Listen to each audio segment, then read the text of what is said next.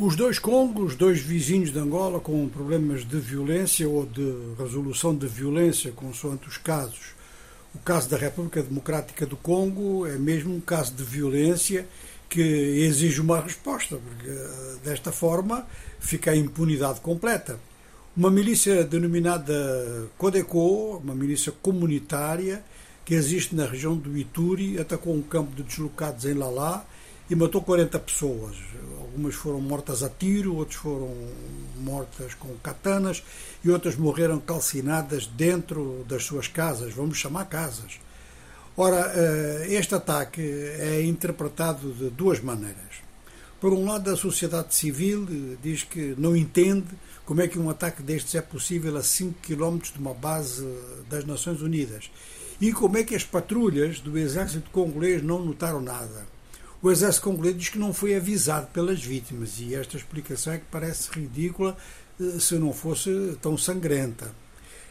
O facto é que este ataque seria então consequência ou retaliação de um outro ataque feito por uma milícia denominada Zaire contra uma área de controle pela Codeco.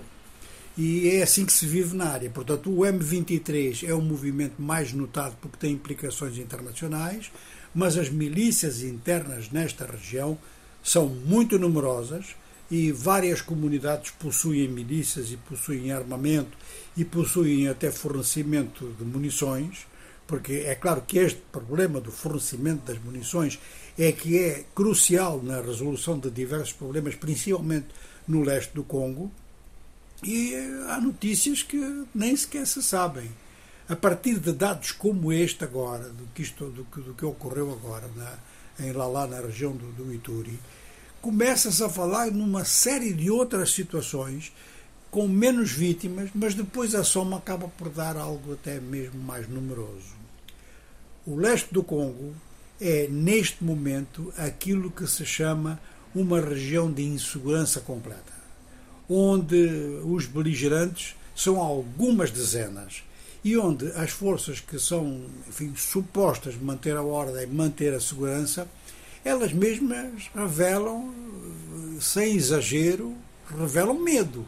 Quer dizer, a não intervenção, a não, a não realização de determinadas patrulhas, eh, a não proteção de determinadas zonas que se consideram como vulneráveis. E depois, quando há um ataque, já se sabe que este ataque pode suscitar retaliações, não se tomam medidas. Então, temos assim essa situação na área do Ituri, na República Democrática do Congo. Na República do Congo, que tem Brazzaville como capital, há uma operação que se espera desde 2017, que é a regularização de combatentes que desencadearam uma guerrilha eh, na região do Pool, portanto até nem muito longe de Brazzaville, dirigidas por um chefe religioso, o pastor Ntumbi. Houve um acordo para a cessação das hostilidades em 2017, mas o pastor Ntumbi manteve-se nessa área. Desde há bastante tempo que se fala então numa reintegração, e os métodos e os, perdão, os meios técnicos foram até mobilizados para isso, numa reintegração de 10 mil antigos combatentes. Era uma força muito grande, afinal. E esses 10 mil é preciso acrescentar familiares, que são mais 10 mil. E depois resolver os problemas de 140 mil deslocados que eh, tiveram que sair das suas localidades em virtude dos combates que duraram até 2016. Neste momento, esperava-se então já alguns resultados e eh, algumas formas de reintegração dos 10 mil eh, empregos, participação talvez nas forças da Ordem da República do Congo, e isto foi tudo parado porque um emissário chegou à sede do organismo encarregado da reinserção, o emissário do pastor Ntumbi, dizendo que este quer, para continuar o processo, que o governo lhe defina uma função política. De forma que o processo está todo parado em função disto e pronto, os dois, as duas margens do Rio Congo nessa situação.